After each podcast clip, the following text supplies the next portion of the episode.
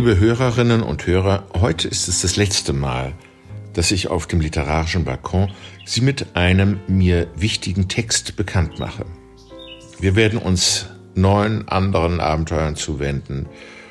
Und äh, ich weiß, der Abschied fällt schwer, auch mir, aber das Abenteuer des Lesens endet ja nicht. Was mir nicht schwer gefallen ist, mein Versprechen zu halten, von der Pandemie nicht zu sprechen.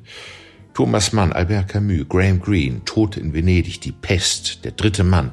Überall gibt es in der Literatur Seuchen und Lebensgefahr und keine wirksame Medizin. Auch Paul Celans Gedicht Corona habe ich Ihnen vorenthalten. Vielleicht waren aber doch einige Buchempfehlungen dabei. Dann bestellen Sie bitte bei Ihrer Buchhandlung oder gehen Sie hin und sagen Sie, ich habe sie geschickt. Nein, aber lassen Sie sich von Ihrer Buchhändlerin beraten, Ihrem Händler, der seine Lesebrille in die hohe Stirn schieben und die Hände in die Hüften stützen wird, mit den Worten, ah, warten Sie, das haben wir, glaube ich, sogar da. Unterstützen Sie den Laden in Ihrer Nähe. Er ist eine Kostbarkeit. Bitte bleiben Sie gesund oder werden Sie es rasch wieder. Nehmen Sie die Empfehlungen der Behörden weiterhin ernst. Haben Sie Geduld mit sich und den anderen. Denken Sie an die Kranken und auch an die, die verzweifelt sind, weil sie viel verloren haben.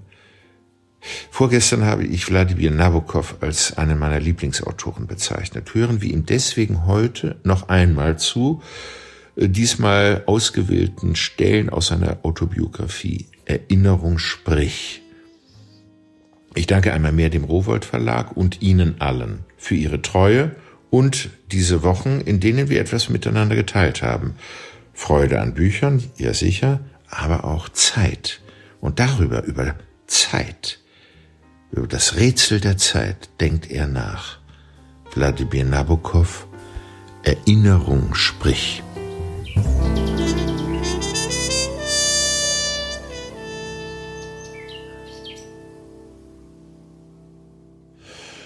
Die Wiege schaukelt über einem Abgrund und der platte Menschenverstand sagt uns, dass unser Leben nur ein kurzer Lichtspalt zwischen zwei Ewigkeiten des Dunkels ist. Obschon die beiden eineige Zwillinge sind, betrachtet man in der Regel den Abgrund vor der Geburt mit größerer Gelassenheit als jenen anderen, dem man mit etwa viereinhalbtausend Herzschlägen in der Stunde entgegeneilt. Ich weiß jedoch von einem Chronophobiker, den so etwas wie Panik ergriff, als er zum ersten Mal einige Amateurfilme sah, die ein paar Wochen vor seiner Geburt aufgenommen worden waren. Er erblickte eine praktisch unveränderte Welt, dasselbe Haus, dieselben Leute, und dann wurde ihm klar, dass es ihn dort nicht gab und dass niemand sein Fehlen betrauerte. Er sah seine Mutter aus einem Fenster im ersten Stock winken und diese unvertraute Geste verstörte ihn, als wäre sie irgendein geheimnisvolles Lebewohl. Und was ihm besonderen Schrecken einjagte, war der Anblick eines nagelneuen Kinderwagens, der dort vor der Haustür selbstgefällig und anmaßend stand wie ein Sarg. Auch er war leer, als hätte sich im umgekehrten Lauf der Dinge sogar sein Skelett aufgelöst. Ich habe meine ältesten Träume nach Aufschlüssen und Fingerzeigen durchwühlt. Und ich möchte gleich sagen, dass die vulgäre, schäbige, durch und durch mittelalterliche Welt Freuds mit ihrer spinnerten Suche nach sexuellen Symbolen und ihren verbitterten kleinen Embryos, die von ihrem natürlichen Unterschlupf aus das Liebesleben ihrer Eltern bespitzeln, ganz und gar ablehne. Anfangs merkte ich nicht, dass die Zeit, die auf den ersten Blick so grenzenlos scheint, ein Gefängnis ist. Wenn ich meine Kindheit erkunde, sehe ich das Erwachen des Bewusstseins als eine Reihe vereinzelter Helligkeiten, deren Abstände sich nach und nach verringern, bis lichte Wahrnehmungsblöcke entstehen, die dem Gedächtnis schlüpfrigen Halt bieten. Zählen und Sprechen hatte ich sehr früh und mehr oder weniger gleichzeitig gelernt. Doch das innere Wissen, dass ich ich war und meine Eltern meine Eltern, hat sich anscheinend erst später eingestellt und hing unmittelbar damit zusammen, dass ich ihr Alter im Verhältnis zu meinem begriff. Nach dem hellen Sonnenlicht und den ovalen Sonnenflecken, unter den sich überlagernden Mustern grünen Laubes zu urteilen, die mein Gedächtnis überfluten, wenn ich an diese Offenbarung denke, war es vielleicht am Geburtstag meiner Mutter, im Spätsommer, auf dem Land, und ich hatte Fragen gestellt und die Antworten abgewogen. Als die mir eben enthüllte, noch frische und adrette Formel meines eigenen Alters, vier, den elterlichen Formeln 33 und 27 entgegengehalten wurde, geschah etwas mit mir. Ich erhielt einen ungeheuer belebenden Schock, als hätte ich eine zweite Taufe hinter mir von göttlicherer Art als die russisch-orthodoxe Tauchübung, fühlte ich mich mit einem Male in ein strahlendes und bewegliches Medium gestürzt, das nichts anderes war als das reine Element Zeit.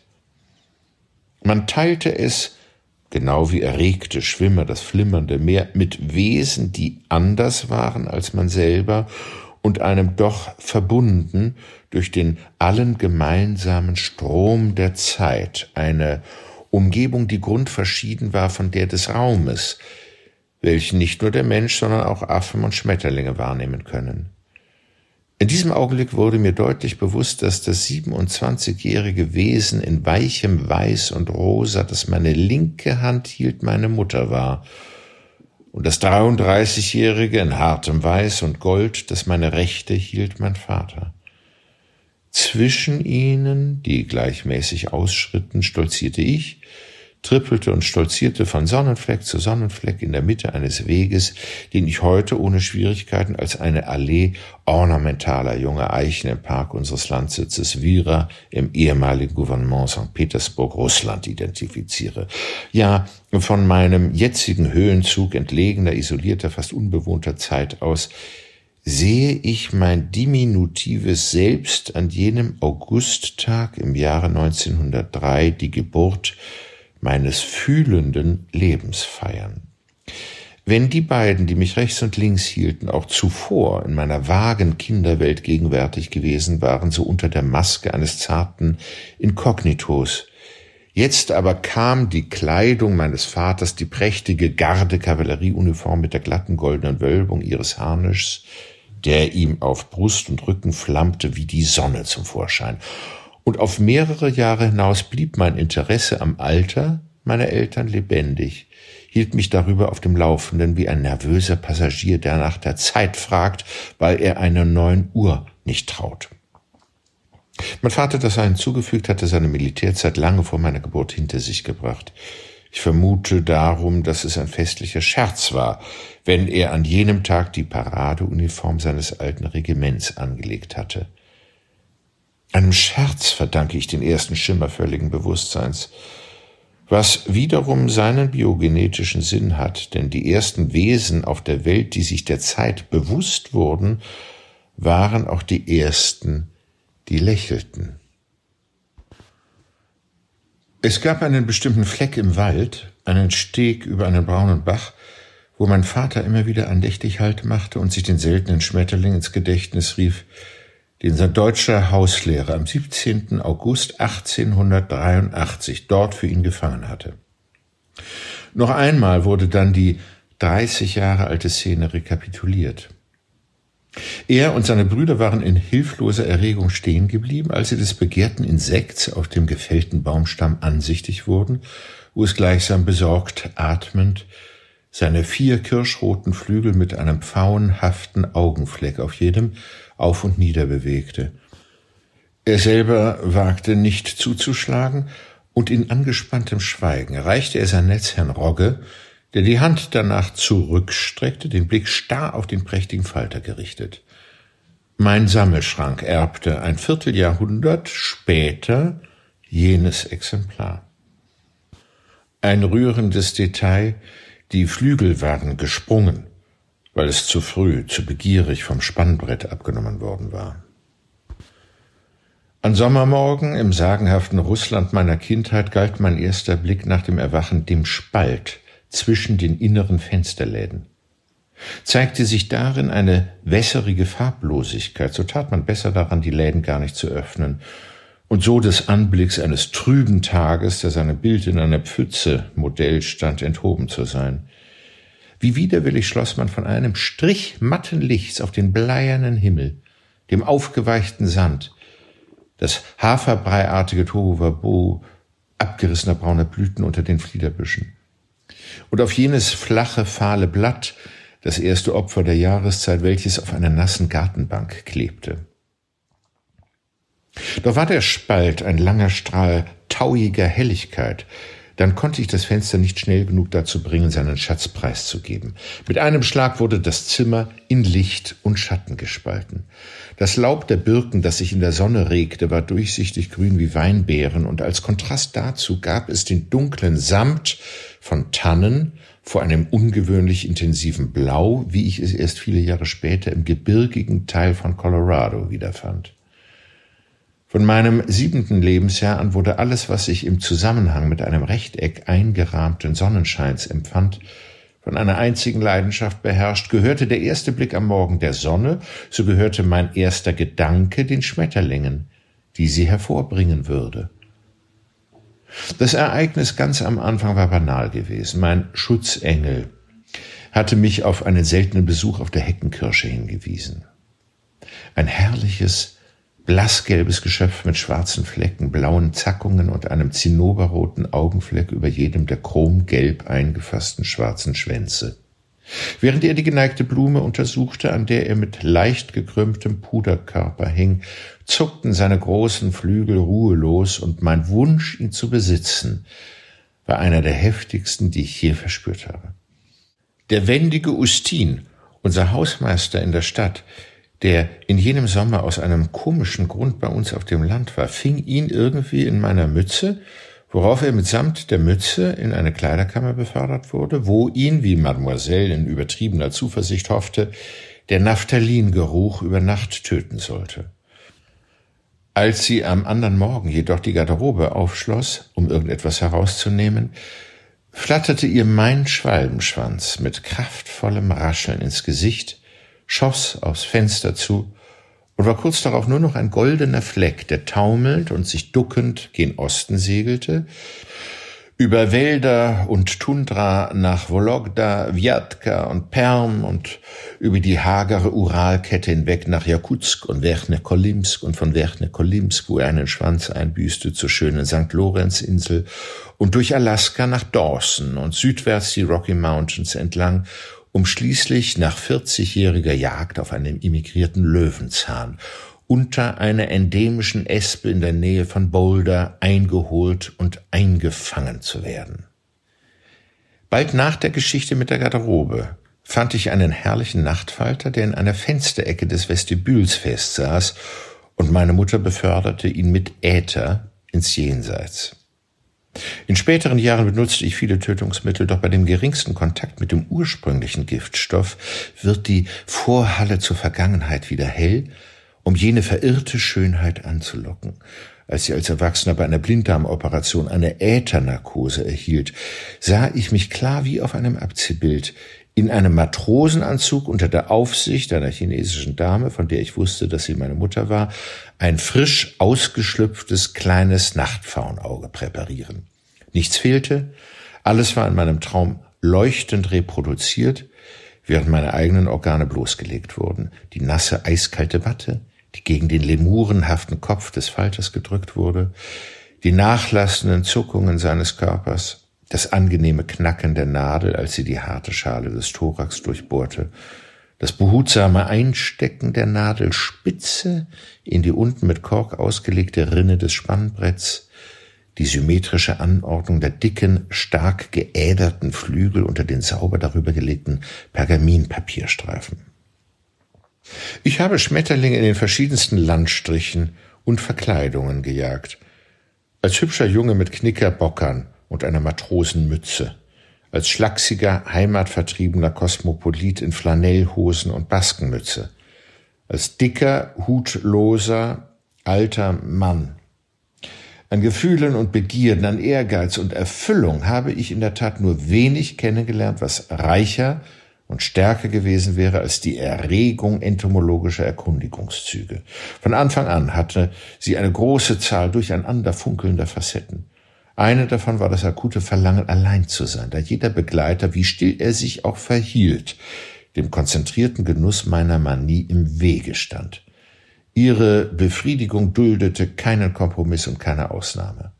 Schon in meinem zehnten Lebensjahr wussten die Hauslehrer und Gouvernanten, dass der Morgen mir gehörte und kamen mir dann vorsichtigerweise nicht zu nahe.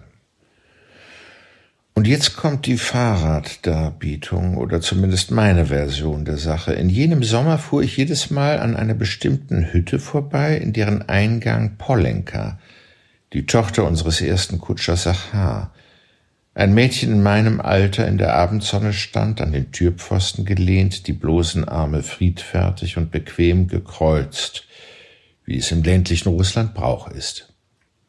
Wenn sie mich kommen sah, grüßte mich ihr Gesicht mit einem entzückenden Leuchten.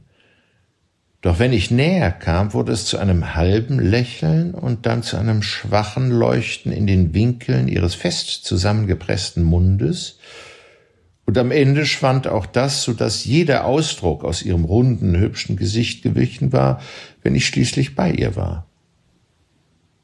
Sobald ich jedoch vorbei war und einen Augenblick lang zurückblickte, ehe ich mit aller Kraft bergauf strampelte, war das Grübchen wieder da, und das rätselhafte Leuchten spielte wieder auf ihren mir so lieben Zügen. Ich wechselte kein Wort mit ihr, doch noch lange nachdem ich es aufgegeben hatte, zu jener Stunde vorbeizufahren, wurde unsere Augenbekanntschaft zwei oder drei Sommer lang hin und wieder aufgefrischt.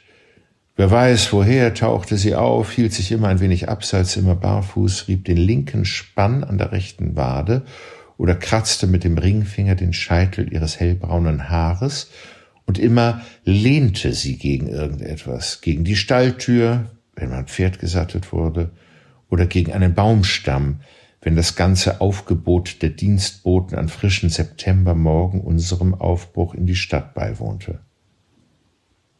Jedes Mal schien mir ihr Busen ein wenig weicher, ihr Unterarm ein wenig stärker, und kurz bevor ich sie aus meinem Gesichtskreis verlor, mit fünfzehn heiratete sie einen Schmied in einem weit entfernten Dorf, bemerkte ich in ihren weit auseinanderliegenden nussbraunen Augen ein oder zweimal einen Schimmer milden Spottes. Seltsam genug war sie die erste, die einfach dadurch, dass sie nicht zu lächeln aufhörte, die schmerzliche Macht besaß, ein Loch in meinen Schlaf zu brennen und mich zu klammem Bewusstsein wach zu rütteln, wenn ich von ihr träumte.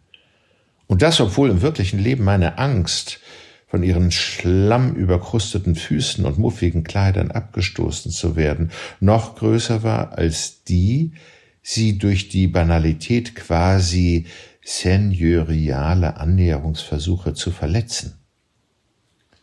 Ich möchte mir zwei besonders lebhafte Bilder von ihr gleichzeitig vor Augen halten. Das erste, das ich lange Zeit mit mir herumtrug, hatte mit der Pollenka der Hauseingänge und Sonnenuntergänge nichts zu tun. Es war, als hätte ich eine nymphenhafte Inkarnation ihrer ergreifenden Schönheit erblickt, an die man besser nicht rührte.